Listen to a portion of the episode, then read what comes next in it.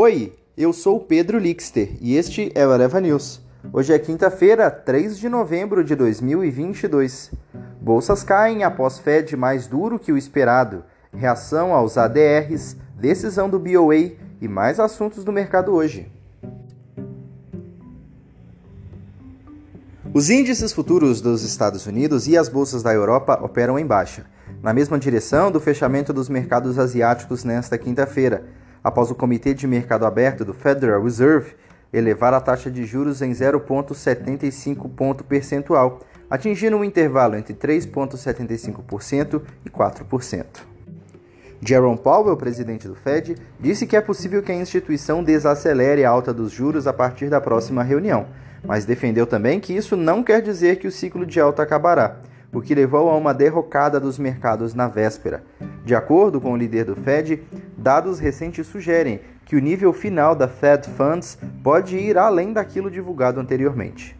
Abre aspas. Nossas decisões dependerão da totalidade dos dados recebidos em suas implicações para as perspectivas da atividade econômica, fecha aspas, acrescentou.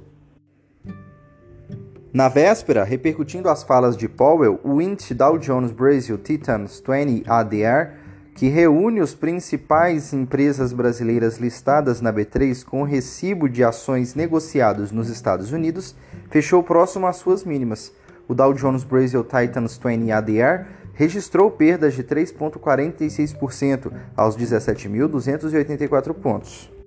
Em indicadores dos Estados Unidos, os investidores aguardam pelo saldo da balança comercial de setembro e pedidos de auxílio-desemprego semanal, ambos às 9h30 no horário de Brasília.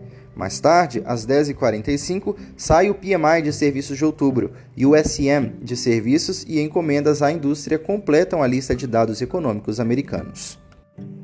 No noticiário político nacional, o presidente Jair Bolsonaro pediu na última quarta-feira que manifestantes desobstruam as rodovias em todo o país. Desde domingo, bolsonaristas fecharam rodovias em protesto com o resultado da eleição que deu vitória a Luiz Inácio Lula da Silva. Já a temporada de balanços ganha mais força com várias empresas previstas para reportar resultados nesta quinta-feira, com destaque para os números da Petrobras após o fechamento do mercado. Outros destaques são lojas Renner, GPA e Multiplan. Nas bolsas mundiais, os índices futuros dos Estados Unidos operam em baixa nesta manhã de quinta-feira, estendendo as perdas registradas durante o pregão da véspera, depois que o Fed divulgou outro dado do aumento da taxa de juros e sinalizou que o número pivô ou corte da taxa está previsto para tão cedo. Na Ásia, os mercados fecharam em baixa nesta quinta-feira, depois que o presidente do Fed, Jerome Powell, sinalizou mais altas de juro à frente, depois de elevar a taxa em 75 pontos base, com o esperado chamar as discussões sobre a pausa no ciclo de aperto monetário de prematura. E na Europa, os mercados também operam em baixa, reagindo a mais um aumento da taxa de juros americana.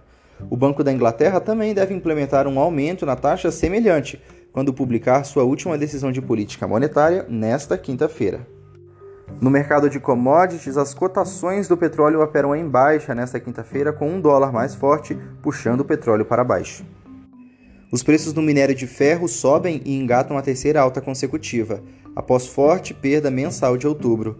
O movimento reflete perspectivas de relaxamento na política de Covid-0 da China. E olha só, risco de desabastecimento de combustíveis com bloqueios.